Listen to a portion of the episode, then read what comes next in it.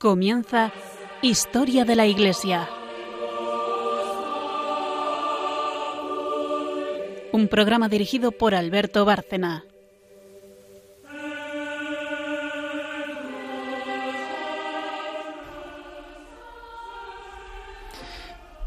Buenas noches, oyentes de Radio María y de este programa Historia de la Iglesia. Buenas noches, María Ornedo. Buenas noches. Buenas noches, Carmen Tour de Montis. Buenas noches.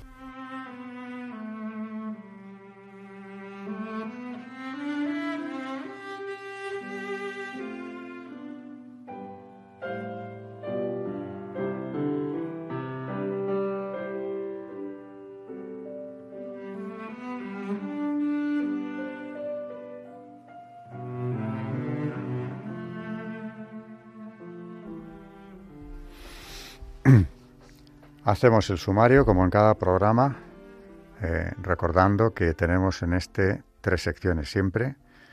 Eh, la primera es parte histórica, de la que se ocupa Carmen Tour de Montis. Eh, luego hay una sección dedicada a un santo o santos. y por último está la sección de Magisterio de la Iglesia que hace María Ornedo. En la parte histórica, recordar que llevamos ya un tiempo identificando la historia de la Iglesia con la de España, en el siglo de oro, los siglos eh, anteriores a la contrarreforma, desde los reyes católicos hemos empezado.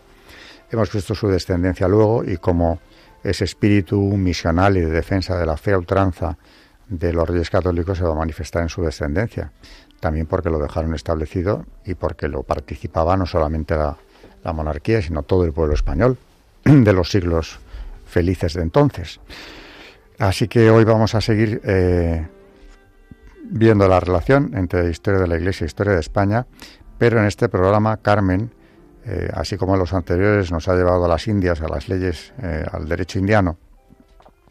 En este programa tiene mucho que ver, por supuesto, con la espiritualidad de Isabel la Católica, pero de lo que va a tratar es de la fundación de la Capilla Real de Granada, una capilla exenta, eh, unida a la Catedral de Granada, dedicada a la advocación de Santa María de la O, luego Carmen nos hablará de esto, pero que ya los reyes habían decidido fundar y en el testamento de ella eh, se habla de esta fundación.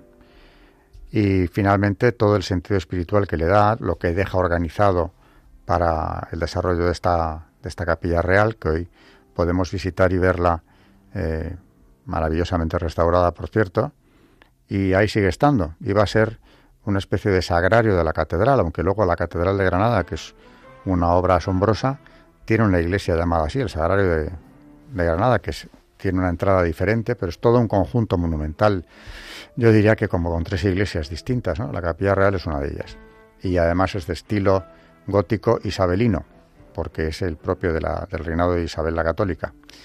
Eh, así que vamos con la parte histórica en la de los santos. Eh, lo comentaré más tarde, pero Carmen va a seguir hablando de los santos relacionados con Isabel la Católica o con su obra, con su legado en, América o en España. Y María, en la tercera sección, Magisterio de la Iglesia, volverá eh, con la Eucaristía, con el sacramento de la Eucaristía, eh, con un tratado distinto. Hoy no va a seguir el, tratado del Padre Sayés sobre la misma, sino el del sacerdote Tadeus Dachker, eh, pasamos a la parte histórica después de la pausa.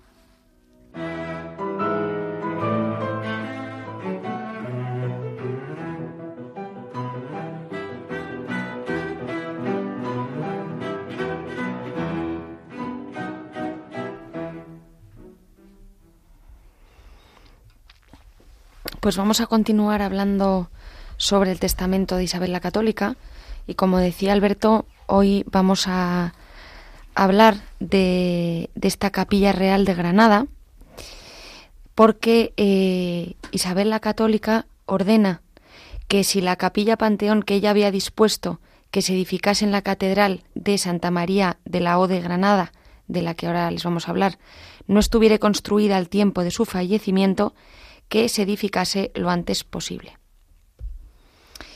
Y precisamente vamos a hablar un poco también del origen de esta devoción de la Virgen de la O, a quien está, eh, eh, a quien está dedicada esta catedral, donde, eh, porque tiene su origen en una antigua tradición inspirada en la liturgia de las horas. Entre el 17 y el 23 de diciembre, las antífonas para el cántico evangélico de vísperas, el Magnificat, empiezan siempre con la exclamación admirativa Oh. En otras palabras, a María se le invoca durante esos días con exclamaciones como Oh sabiduría, Oh Adonai, Oh renuevo del tronco de Jesé, Oh llave de David. A estas se le llaman antífonas mayores o antífonas de Adviento. La repetición constante e insistente del O para introducir las menciones en honor a la Virgen dio origen al título Virgen de la O. Luego, muy probablemente, dejó de escribirse la letra H, siendo esta un grafema sin valor fonético. De esta forma, la advocación pasó a llamarse simplemente Virgen de la O. Por otro lado, ya que desde los primeros siglos del cristianismo los fieles querían recordar y celebrar la dulce espera de María, en el año 656, durante el décimo concilio de Toledo, se instituyó la fiesta mariana de la expectación del parto o de la espera. Esta fue fijada para el 18 de diciembre, una semana antes de Navidad. Así, la Virgen, la, fiesta de la Virgen de la O, terminó asociada para siempre con el tiempo litúrgica de la espera, del Adviento. Por lo que volvemos a esta capilla y que don Fernando en su testamento también hace confluir sus deseos con los de su esposa cuando dice que luego fallezca se ha llevado su cuerpo para ser sepultado en esta capilla real él también. Convencida estaba pues la reina al dictar de esta disposición de que tal capilla no podía estar edificada a la hora de su enterramiento. Presentía la inminencia de su fin terreno cuando apenas habían transcurrido tres meses desde que había decidido su fundación.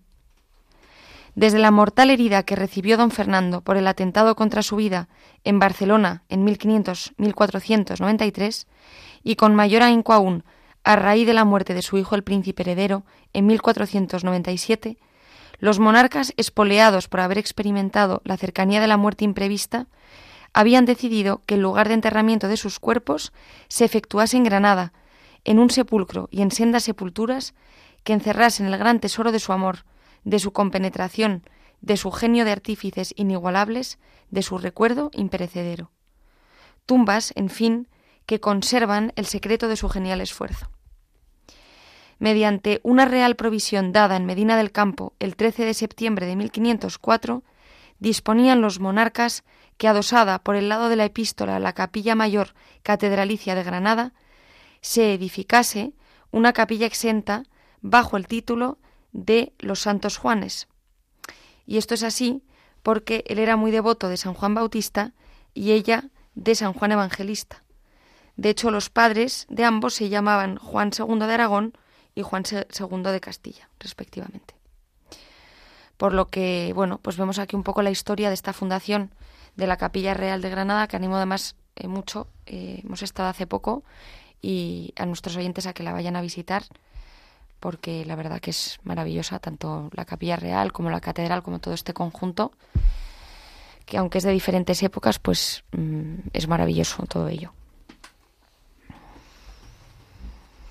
Y continuando con, eh, con la Capilla Real, vamos a seguir con la carta fundacional que este documento aludido, escrito en pergamino de cuero, sellado con el sello de plomo y librado por los contadores mayores y otros oficiales, comienza esta carta fundacional con una invocación de la Santísima Trinidad y a la bienaventurada Virgen Gloriosa, Nuestra Señora Santa María, Madre de nuestro Señor Jesucristo, y al apóstol Santiago, luz y espejo de las Españas, y a todos los santos y santas de la corte celestial.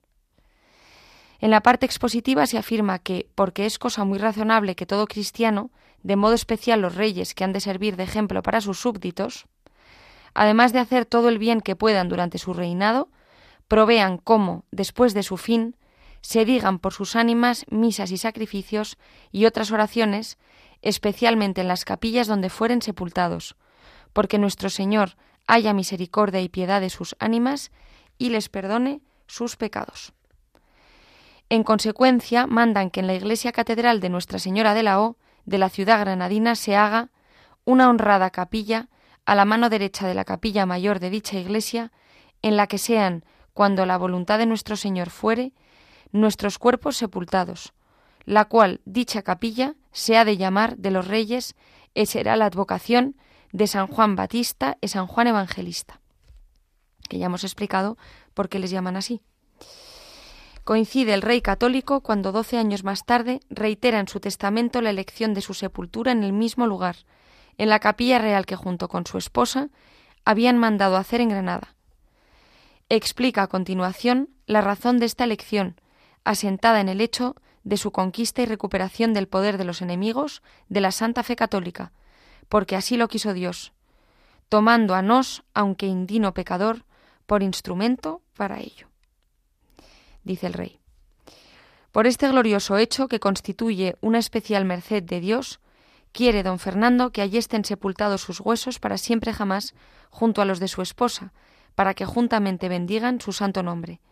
Pero si a la hora de su muerte esta capilla no estuviera edificada, ni puesto en ella el cuerpo de la reina de su esposa, quiere que su cuerpo sea depositado, he puesto juntamente con el suyo y en la misma sepultura en el monasterio de San Francisco de la Alhambra de la dicha ciudad, donde está el presente depositado hasta que la dicha capilla sea acabada. El servicio de esta capilla real había de comenzar, aunque fuera en lugar provisional, tan pronto como, como falleciere uno de los monarcas. Estaría a cargo de un cabildo compuesto por trece capellanes perpetuos, bajo la presidencia de un capellán mayor, cargo que recayó en don Pedro García de Atienza, limosnero mayor de la Reina Católica.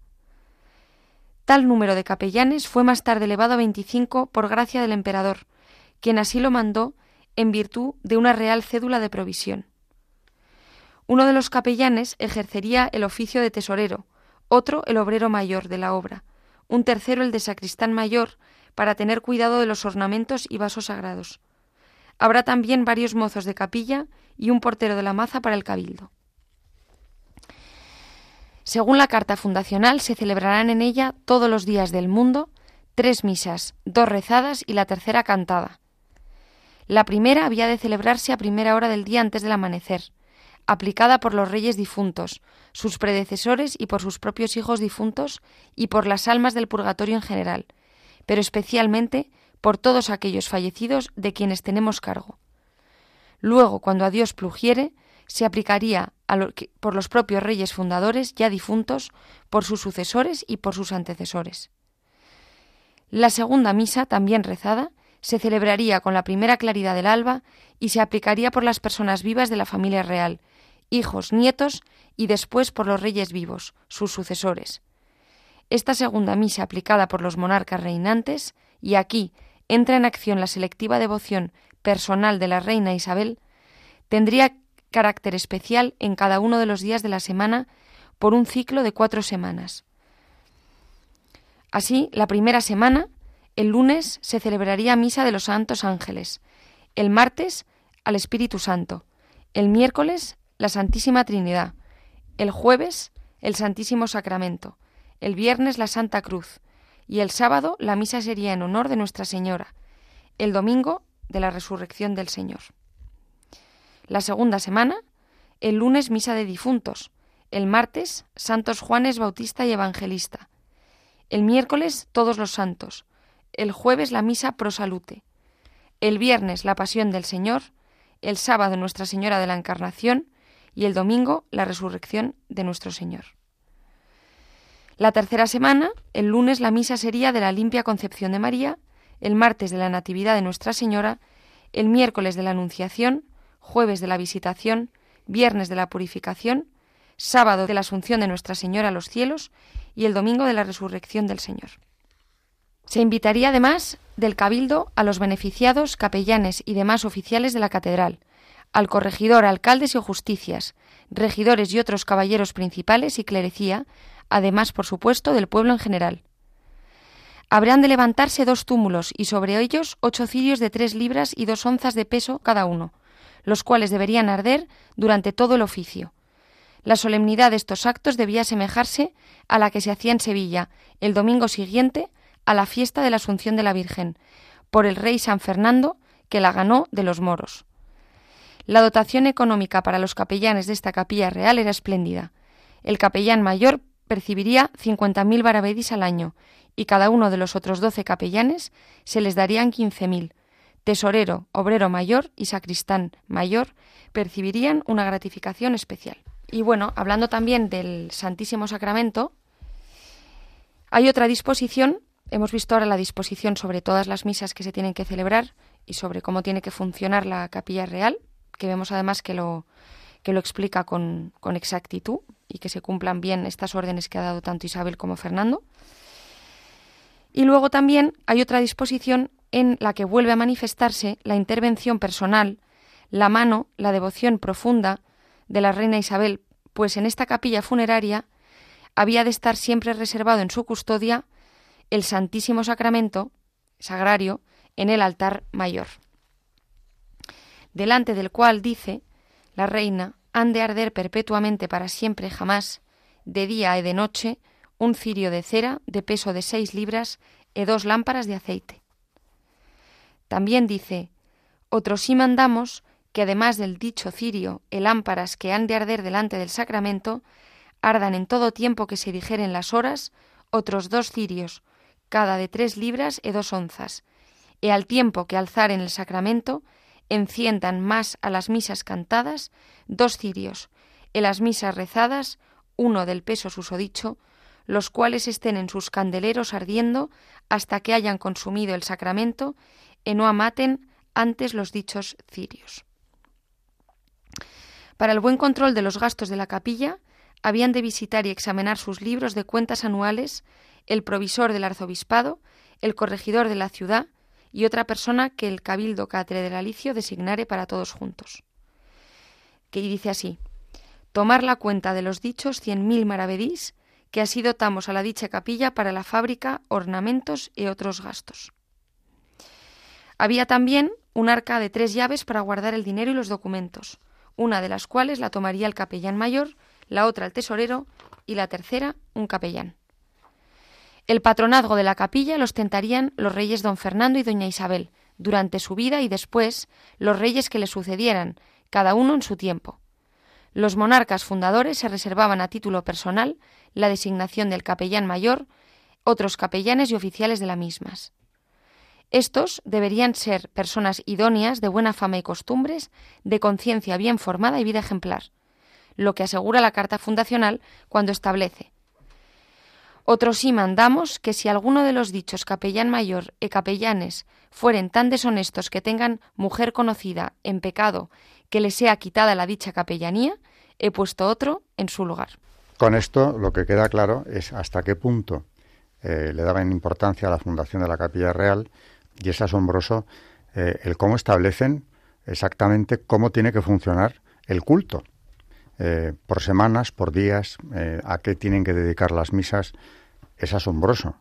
Eh, en cuanto a toda la magnificencia del culto, los capellanes, etcétera, tampoco han dejado nada al azar. Es que hasta eh, nos explica el peso de las velas que tienen que arder en las distintas ceremonias y cómo deben encenderse dos en las misas cantadas. Todos los días tres, dos rezadas, una cantada. Antes de que amanezca, la primera. Por las ánimas de los reyes eh, difuntos, eh, por todos los que han estado a su servicio, etcétera, etcétera. O sea, todo está regulado con una precisión que se ve que lo que hay detrás de esto es una cabeza católica. Porque a lo que le da más importancia a la hora de su muerte, precisamente, bueno, entre los temas más importantes que una reina tiene que dejar establecidos, ¿no? Es al tema eh, de la liturgia, del culto, en esa, en esa capilla real donde quiere acabar siendo enterrada. Dice exactamente que tiene que ser el sagrario de la catedral, porque ha venido a decir que es ahí donde tiene que reservarse el Santísimo y delante del mismo arder esas velas. Luego en las misas establece todo lo que Carmen nos acaba de traer. Pero yo creo que este documento, aunque eh, pueda parecer que ha sido eh, una lectura prolija en detalles de todo lo que la reina establecía, es muy revelador del espíritu de ella y de cuáles son sus eh, preferencias, no, sus preeminencias, que es lo más importante. Esto hay que dejarlo regulado, igual que se regula el gobierno del reino, porque de eso depende todo, de que lo primero es eh, los derechos de Dios. Y luego, claro, pedir su protección constantemente, por donde va la pide. Y aquí en Granada, que para ellos es un sitio emblemático, podía haber sido capital de España, de hecho no se descartaba y por eso está ahí el Palacio de Carlos V. Al final, pues no llegó a serlo, pero era la culminación de ese proceso de siglos que aquí hemos comentado tantas veces, la reconquista. España volvía a ser una y además toda ella cristiana, sin presencia del Islam. Por eso pensaron en hacerla eh, capital de España. No, no resultó así, pero desde luego la huella de los reyes católicos en Granada es enorme y estos documentos yo creo que hay que desempolvarlos de vez en cuando, porque ahora que puede estar cercana la, canonización de la reina, también que los españoles y el mundo entero sepamos qué es lo que hay detrás de esta canonización y desde luego la justificación que tiene. Y sobre todo que si no llega a ser por la reina, España podía ser musulmana perfectamente. Ella es la que lo impidió. Bueno, desde luego el Reino de Granada, que engloba tres provincias de la actual comunidad andaluza, hubiera seguido siendo probablemente musulmana. No desistieron, porque ya hemos visto aquí en la historia cómo eh, posteriormente va a haber revueltas de moriscos, eh, siempre apoyados por el Imperio Otomano. Durante mucho tiempo, siglos, van a estar intentando recuperar eh, la enorme pérdida que fue para el Islam el Reino de Granada. Pero desde luego en ese reinado, que además esto nos devuelve la esperanza porque cuando vemos las cosas muy oscuras, como pueden estarlo ahora en España concretamente, piensas, bueno, es que Dios en un segundo lo cambia todo. En el reinado anterior, Enrique IV, la decadencia absoluta, las guerras civiles, el caos total, eh, parecía todo en peligro, la reconquista paralizada prácticamente. Y de repente llega esta sobrina suya, que es jovencísima, que tiene muy poca experiencia, bueno, de gobierno casi ninguna, porque ni siquiera ha vivido casi en la corte hasta que la llevaron allí tarde ya y ella, asistida por Dios, y claro, también con, unas, con unos dones excepcionales, ¿no? En cuanto a la clarividencia, el orden mental, eh, y luego cómo supedita toda su acción de gobierno a la fe. Y con eso tenemos el reinado más importante de la historia de España. Un reinado constituyente de la historia de España, de lo que es España, de la esencia. Recoge todo el pasado de siglos y nos prepara para un futuro verdaderamente impresionante que no se puede comparar a la historia de ninguna otra nación ni europea ni de ningún otro sitio. O sea que Dios actúa, aquí actuó claramente a través de esta jovencísima Isabel, que ya en los toros de Guisando queda establecida como heredera de la corona, del, trono de Castilla, con 18 años de edad. Y a la muerte de su hermano, pues otra guerra civil, todo empieza también con el caos que venía del reinado anterior, que poco tardó en poner orden, ella y Fernando. Y en nada de tiempo, para lo que es eh, la historia, hemos pasado de aquel caos a una nación que se ha convertido en lo que tenía que ser, en lo que había sido un referente de catolicidad con los visigodos, ahora mucho más, y con una expansión, porque nada es casual que el mismo año que se conquista Granada se descubra América, pues a ver si alguien piensa que eso es casualidad, y que al frente de los destinos de Castilla esté una reina como esta, que va a darle toda la importancia a la evangelización, tampoco es casualidad. O sea que Dios actúa eh, a veces tenemos demostraciones tan claras como es la vida de, esta reina, que esperamos todos ver pronto en los altares. Por cierto, que en la capilla real yo estuve el año pasado y, me chocó, me, dio mucho ánimo ver que hay una oración que la diócesis de Granada deja ahí para que la recojan los que quieran, justo delante de donde está el enterramiento de ellos, eh, que en lo que se pide es ya que llegue esa canonización cuanto antes, que sería un gran eh, un gran don para toda la cristiandad, no solo para España. Y, bueno, por las intenciones personales, mientras a la reina se la, se la declara o no. Ya sierva de Dios, porque en el proceso que se abrió en los años 50, eh, a partir de ahí yo creo que ya es sierva de Dios. No estoy muy seguro en qué momento del, del proceso se encuentra. Pero vamos, la causa, mm, como decíamos antes, o en el programa anterior, ha cobrado nuevo impulso en este pontificado, indudablemente y algo que parecía imposible por tantos enemigos como tiene su figura, sin embargo, pues ahora parece ya bastante cercano o podría estarlo. Pero hay una enseñanza que en cualquier caso está ahí. Dios interviene en la historia. A veces de forma que no lo vemos tan claramente y en otras ocasiones tan claramente como aquí. Así que eh, hay que pedirle que siga interviniendo, que, que no nos deje de su mano. Yo ya pongo por mediadora cuando pido a España también a la reina Isabel. Bueno, pues hemos terminado la sección histórica y pasamos ya enseguida a, la de santos del programa de hoy, en los que Carmen ya anunció que va a seguir con esa obra que nos trajo en el programa anterior de santos relacionados con Isabel la Católica o con su legado.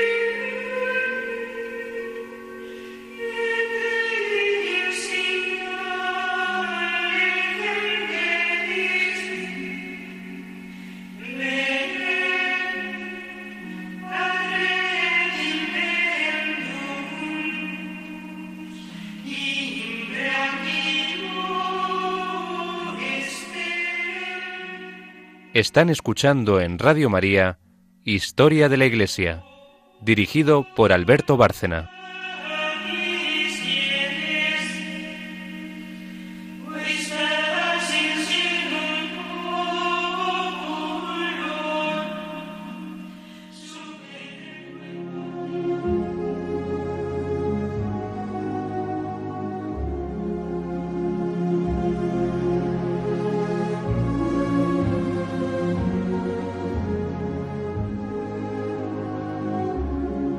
Santos en la historia de la Iglesia.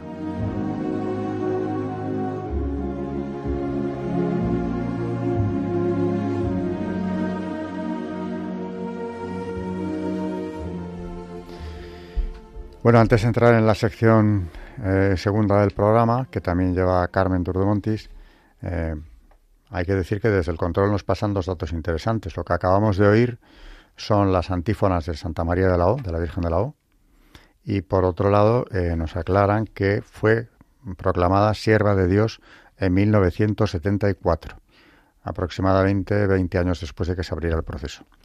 Y ahora está pues pendiente de que sea declarada beata o el paso siguiente, vamos.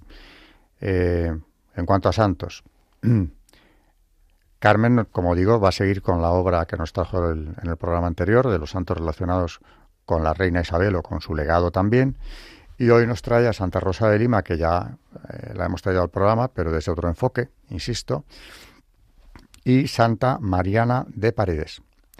adelante con ellas. Pues recordamos a nuestros oyentes que entre 1501 y 1606 se fundaron en Lima cinco monasterios femeninos. La que sobresalió por encima de todas fue una muchacha criolla de Lima, de familia humilde y honrada, nacida en 1586 y bautizada con el nombre de Isabel, pero a quien desde su niñez su nodriza india llamó Rosa. Las rosas caídas de la tilma de Juan Diego encontraron en Lima una personificación santa. Desde joven, Santa Rosa se siente atraída por la vida religiosa, pero nunca se hace monja. Su vocación era de corte dominico, madurada a los pies de la Virgen del Rosario en la iglesia vecina de Santo Domingo, y alentada por sus confesores de la Universidad de San Marcos. Su modelo fue Santa Catalina de Siena y los textos de Fray Luis de Granada sus únicas lecturas. En Lima, el convento de la Orden se fundó después de su muerte, así que ella vistió el hábito de terciaria. Ese amor con que nuestra santa se esforzaba por corresponder a Cristo y Cristo crucificado es la clave que explica el desenvolvimiento heroico de su vida, su fuga del mundo sin dejar de vivir contemporáneamente en medio del mundo, su vida de eremita en la celda minúscula construida con sus manos en la huerta de su casa, su ruptura con cualquier vanidad. Es famoso su gesto de cortarse la cabellera porque la embellecía demasiado. El santo furor con que armaba su brazo, y flagelaba su carne con el anhelo insaciable de parecerse cada vez más a su amado divino. Oye de los labios de Cristo, rosa de mi corazón, sé mi esposa. Tiene una intimidad profunda con Él, en las largas horas de soledad y de oración, a través de una ferviente vida eucarística, fuera de lo común en esos tiempos, en un espíritu de penitencia y de amor apasionado por la cruz, que hace de ella una rosa entre las espinas, mediante toda clase de ayunos, vigilias, cilicios, austeridades y disciplinas. Es elevada al sumo nivel de la vida mística a través de dones extraordinarios. A menudo tiene apariciones de su ángel de la guarda, de Santa Catalina y de la Madre de Dios, caracterizadas por la máxima familiaridad. Se somete sin reservas a la autoridad de maestros y teólogos. Ella, mujer sencilla y poco culta, segura y firme en sus afirmaciones rigurosamente teológicas y ajena a todo sentimentalismo. Todavía se conserva la pequeña celda donde recibía a sus amigas terciarias, así como el pequeño hospital contiguo a su casa, donde llevaba a los enfermos en condiciones extremas. Socorría a todo el que encontraba con necesidades materiales y morales. Se esforzaba por evangelizar a indios, negros e infieles, recogiendo limosnas con ese fin, y sostenía a los seminaristas necesitados. Falleció en 1617 en medio de tremendos sufrimientos, sin que se lograra descubrir el origen de su mal. Quizá logró morir de amor para vivir con su amado en mayor plenitud. Fue canonizada en 1671, junto con Luis de Beltrán y Francisco de Borja, y declarada patrona del Perú, de las Indias y de las Filipinas. Y si Rosa de Lima quiso ser dominica, Mariana de Paredes afirmó siempre, soy toda jesuita, hija de la Compañía de Jesús. Nació en 1618, de familia noble y acaudalada. Fue azucena de esa Quito española que se definiría mucho tiempo después como lo más parecido a un convento. Consagrada al Señor desde la infancia, decide seguir las huellas de Rosa. Pide a sus padres asignarle una habitación y en las tres piezas que le dieron se encierra a los doce años, saliendo únicamente para ir a la iglesia de la Compañía de Jesús o para acudir en auxilio de sus pobres. La vida diaria de Mariana, vestida siempre con una túnica negra, como la sotana de los jesuitas, con un Jesús impreso en el pecho, se desenvuelve en el alvéolo de una regla que seguía los ejercicios ignacianos. Seis horas de meditación, confesión y comunión diarias, imitación del hombre de los dolores con un ascetismo llevado al extremo. Se proponía interceder ante Dios y expiar los pecados de su época, abogado y víctima al mismo tiempo. Lee a San Francisco Javier y a San Francisco de Asís, pero sobre todo a Santa Teresa de Jesús, que llegaron al Ecuador alrededor de 1600, y no por casualidad, pues cinco de los hermanos de la Santa Abulense fueron conquistadores del Ecuador. Además, transcurre horas agradables con familiares y amigas, brindando compañía, consuelo y consejo. Fue una catequista excelente para los niños y se dedicó, dentro de lo posible, a distribuir pan a los mendigos, visitar enfermos y estar próxima a parejas y familias en dificultad. Murió a los 26 años, causando una profunda conmoción en el pueblo. Tres siglos después, en 1955, Pío XII la elevó a los altares como Mariana de Jesús.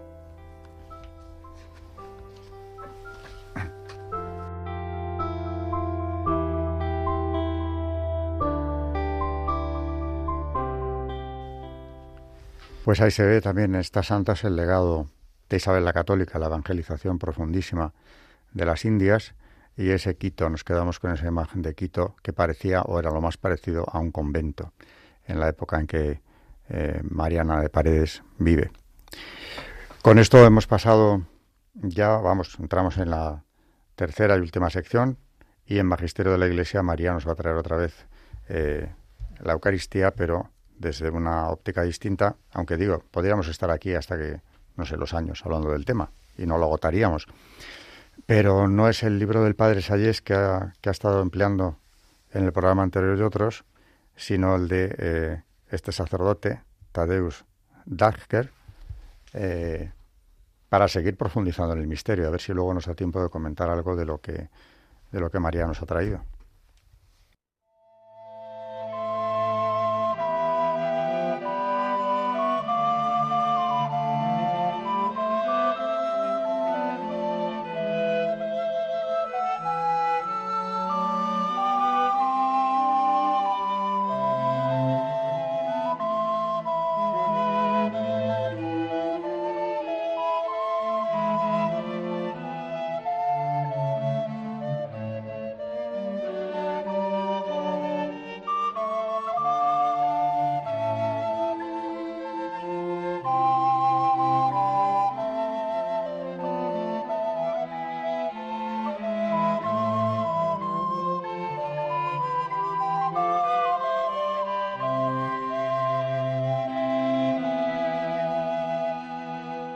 Están escuchando en Radio María Historia de la Iglesia, dirigido por Alberto Bárcena.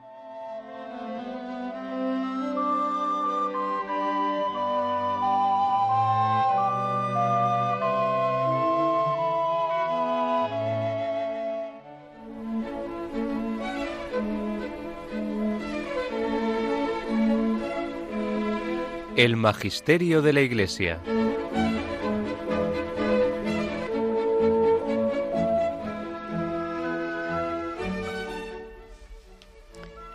Seguimos entonces con la Eucaristía. Llevamos ya varios programas. Eh, en el último programa hemos mm, vuelto con los santos padres y Eucaristía, empezando la Edad Media. Eh, hoy, hoy voy a mm, voy a leer algunas, algunas meditaciones del padre Tadeusz Dachzer, es muy difícil de pronunciar. Tiene una serie de libros, meditaciones sobre la Eucaristía que os recomiendo. En este caso se trata de un pequeño libro llamado El don sin descubrir. Y en uno de sus capítulos dice, cuando no entiendo a Dios. Y dice así, el alma va a Dios mejor no comprendiendo que comprendiendo, advierte San Juan de la Cruz. Por lo general, Dios habla de una forma que está oculta por la oscuridad. La Santísima Virgen, angustiada, buscó a Jesús durante tres días y no recibió explicación alguna. Ni siquiera ella conocía su camino. Fue el anciano Simeón, quien no era tan santo como María, el que le reveló una pequeña parte de su futuro. Así es como Dios trata a quienes ama. A través de los acontecimientos, gradualmente, va revelando su voluntad detallada y concreta, porque la general, la santificación del hombre, es conocida. Entonces, ¿por qué quiero tener todo claro? ¿Por qué quiero entender la actuación de Dios en mi vida? Entre Él y yo hay un abismo insondable, incomparablemente mayor que el existente entre cualquier otra criatura terrestre y yo. Pero no espero que alguna de ellas me entienda. Por su parte, los santos no comprendieron la forma en que Dios los condujo. San Juan de la Cruz, un santo extraordinario, doctor de la Iglesia, se encontró en una situación en la que debió anular su razón, volverse ignorante y confiar. Lo que sucedió en su vida fue, desde el punto de vista humano, incomprensible.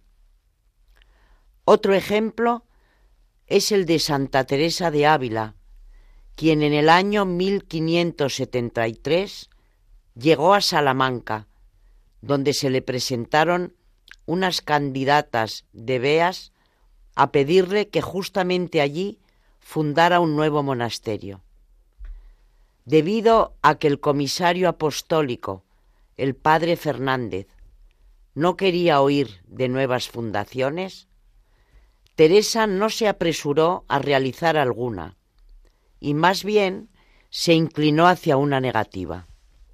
Sin embargo, el general de los carmelitas, el padre Rubio, la había animado a establecer numerosos monasterios.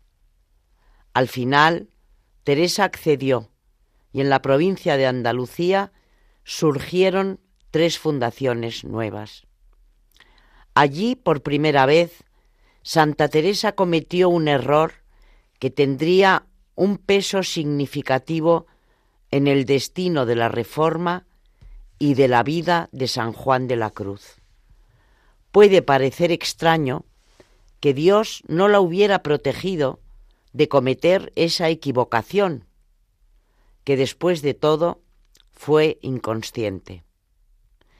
El permiso del general Rubio abarcaba las fundaciones en Castilla, pero Beas tenía relación con este lugar únicamente en las leyes civiles. Pertenecía a la diócesis de Cartagena, lo cual desconocía Teresa, quien no estaba interesada en la complicada geografía política. Los religiosos de la diócesis de Cartagena estaban sujetos a la provincia de Andalucía, donde Teresa no tenía permiso de establecerse.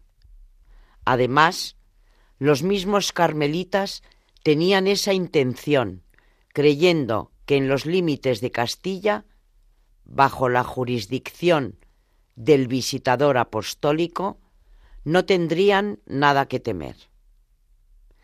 Las consecuencias de la falta de conocimiento de Santa Teresa fueron dramáticas. Cuando el general se enteró de que, contrariamente a su prohibición, se estaban realizando fundaciones en Andalucía, le dio la espalda a la reforma y los carmelitas descalzos y descalzas lo tuvieron en su contra desde entonces. En el capítulo general en Plasencia, en 1575, se tomaron vigorosas medidas en contra de la expansión de la reforma ilegal. Los desobedientes, rebeldes como se les llamó, debían ser expulsados de los monasterios andaluces en un lapso de tres días. El general delegó al padre Tostado, enérgico y desafortunadamente astuto, el cumplimiento de los decretos de Plasencia. En ese momento, San Juan de la Cruz estaba trabajando en el monasterio de la Encarnación en Ávila. Los acontecimientos se desarrollan de manera muy rápida y a pesar de la persuasión de los carmelitas descalzos, el padre Juan fue fiel a la reforma. Durante la noche del 2 al 3 de diciembre de 1577 se rompieron las puertas de la pequeña casa junto al monasterio donde se encontraba San Juan. En el umbral aparecieron armados carmelitas de la antigua observancia. El padre Juan y su acompañante, el padre Germán, fueron detenidos como criminales comunes, escoltados bajo vigilancia y llevados a la ciudad, cada uno a un monasterio de calzados diferente. San Juan de la Cruz estaba totalmente convencido de que la reforma del Carmelo era una expresión de la voluntad de Dios. Pero ese secuestro ya estaba relacionado con su sumergimiento en la noche oscura del espíritu. Debido a que no sabía nada, no conocía el futuro, estaba en una prisión, sentía el abrumador abandono de sus hermanos y el desamparo de Dios. No podía celebrar la Santa Misa, ni recibir los sacramentos, y en su alma gobernaba una oscuridad muy profunda. En realidad, la situación parecía sin salida, también en el sentido físico, porque no saldría de esa prisión, no lo soltarían. Así transcurrió día tras día, semana tras semana. ¿Cuánto tiempo más podría soportar? No lo sabía. Esa noche oscura de San Juan también corresponde en cierto sentido con su situación física. Retrocedamos. Después del secuestro, con los ojos vendados, lo condujeron por las calles de Toledo. Cuando llegaron al lugar del destino y le quitaron la venda, vio que se encontraba en un edificio enorme. Se imaginó que estaba en Toledo, ciudad que conocía sólo de oídas reconoció los rostros de muchos de los religiosos, cuyo número en ese monasterio de Castilla, el más grande, alcanzaba los ochenta. Con la llegada a Toledo, en carácter de prisionero, San Juan de la Cruz inició una nueva etapa de su existencia. Violentamente arrancado de su ritmo de vida, de sus ocupaciones diarias, fue arrojado a una inactividad forzada, que duró nueve meses y que provocó la pérdida de sus fuerzas a la edad de 35 años. Ningún trabajo físico, mental, nada de conversaciones espirituales, ningún ministerio sacramental.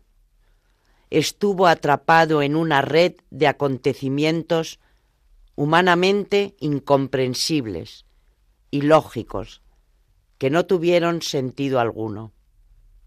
Con seguridad tuvo que haber surgido en él la pregunta de por qué Dios se había comportado así. Quería la reforma, pero al mismo tiempo la destruía. Desde el punto de vista de los hechos, esta fue una historia dramática que podía describirse como sensacionalista. Pero desde el punto de vista de la vida espiritual, a la luz de la fe, fue una vivencia religiosa, mística y humana de gran importancia que se vería reflejada en todas las áreas de la vida del santo.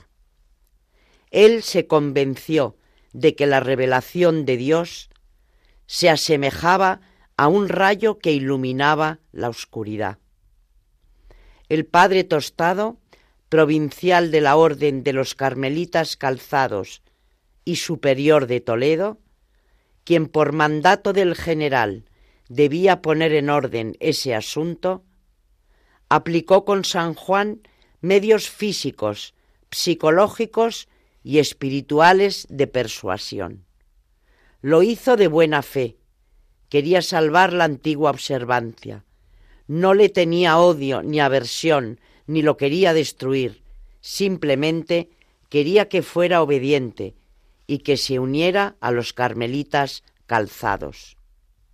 Y así, San Juan pasó nueve meses recluido en la cavidad de un muro que alguna vez había sido un inodoro. Esa cavidad no tenía ventanas, sólo una rendija de cuatro dedos de ancho, a través de la cual entraba una tenue luz que venía de la sala contigua a esa celda. Ahí le instalaron una litera con dos mantas viejas y un banco. Durante nueve meses no le cambiaron la ropa interior y la que llevaba se volvió a jirones. A ese tormento se sumó la dieta. Agua, pan y dos latas de sardinas, a veces incluso media. Tres veces a la semana ayuno obligatorio a pan y agua. Cuando quería estirar los huesos, tenía que pedir permiso para salir al corredor o al comedor. En los días de ayuno estricto, comía con toda la comunidad, arrodillado, en mitad del comedor, delante de los hermanos sentados a la mesa. Recibía su porción de pan y agua, después de lo cual exponía sus hombros y su espalda, y todos los religiosos, después de la comida, pasaban junto a él latigándolo fuertemente con varas. Como consecuencia de esa dura situación física, San Juan se enfermó de la garganta y del estómago, gastroenteritis sangrante. El aire viciado y los insectos también hicieron lo suyo. Además, el padre Tostado amenazó a San Juan con que si no se rendía, sería castigado cada vez con mayor severidad. Así, lo privaron de su escapulario y de su capucha, ya que eran signos de la profesión religiosa. Le quitaron el hábito, símbolo de pertenencia a la orden, y le dieron un camisón de lana áspera que debía vestir sobre el cuerpo desnudo. La sangre a causa de los golpes, coagulada en el camisón, creó un cilicio viviente. Día y noche lo atormentaron los parásitos que se anidaron en él. Vivió bajo la amenaza constante de que jamás saldría de ahí, de que en ese sitio se pudriría. El aislamiento se volvió cada vez más severo, ya que el padre Germán de San Matías, el hermano que había sido secuestrado con San Juan, se escapó del monasterio de la Moraleja. El padre Tostado ordenó entonces que se reforzara la seguridad del prisionero de Toledo, y no solamente la celda, sino también la sala contigua a ella, que fue cerrada con candado. Durante los meses de invierno, Juan de la Cruz sufrió ensangrentado por el gran frío que imperaba en el monasterio y en su celda casi congelada. Un tormento aún peor fueron los calores del verano, ya que permanecería en la prisión hasta escapar, lo cual tendría lugar durante la octava de la Asunción de la Santísima Virgen. Sin embargo, mucho más devastadores fueron para el padre Juan los días en que trajeron a la sala contigua a los religiosos recién llegados, quienes conversaban entre ellos en voz muy alta, de manera que Juan escuchaba lo que decían. De esta forma se enteró de mensajes verdaderos y falsos, pero dramáticos, como el de la liquidación de otros monasterios de carmelitas descalzos.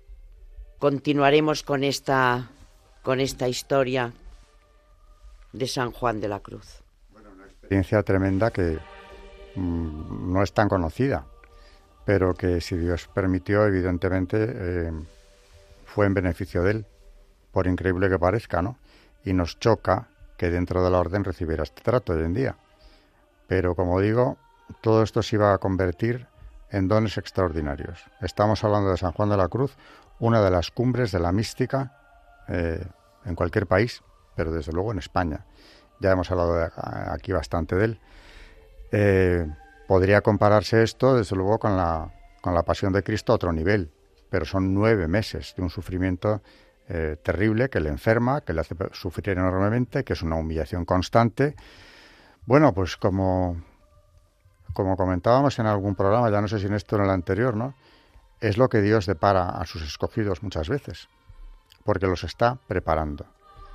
Y claro, de aquí ha empezado la noche oscura, como María nos ha leído, ¿no?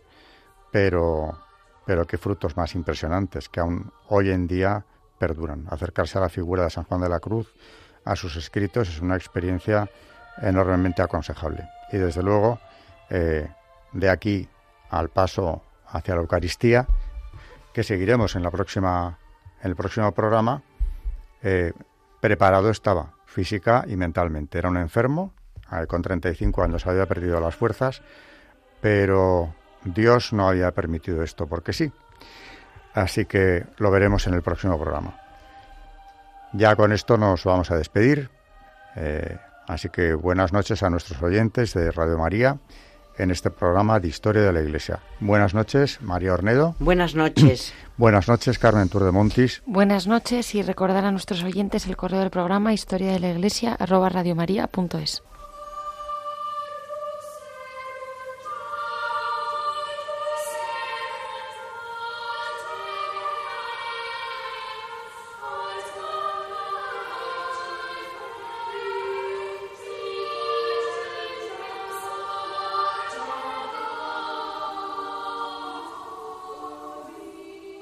Han escuchado Historia de la Iglesia, un espacio dirigido por Alberto Bárcena.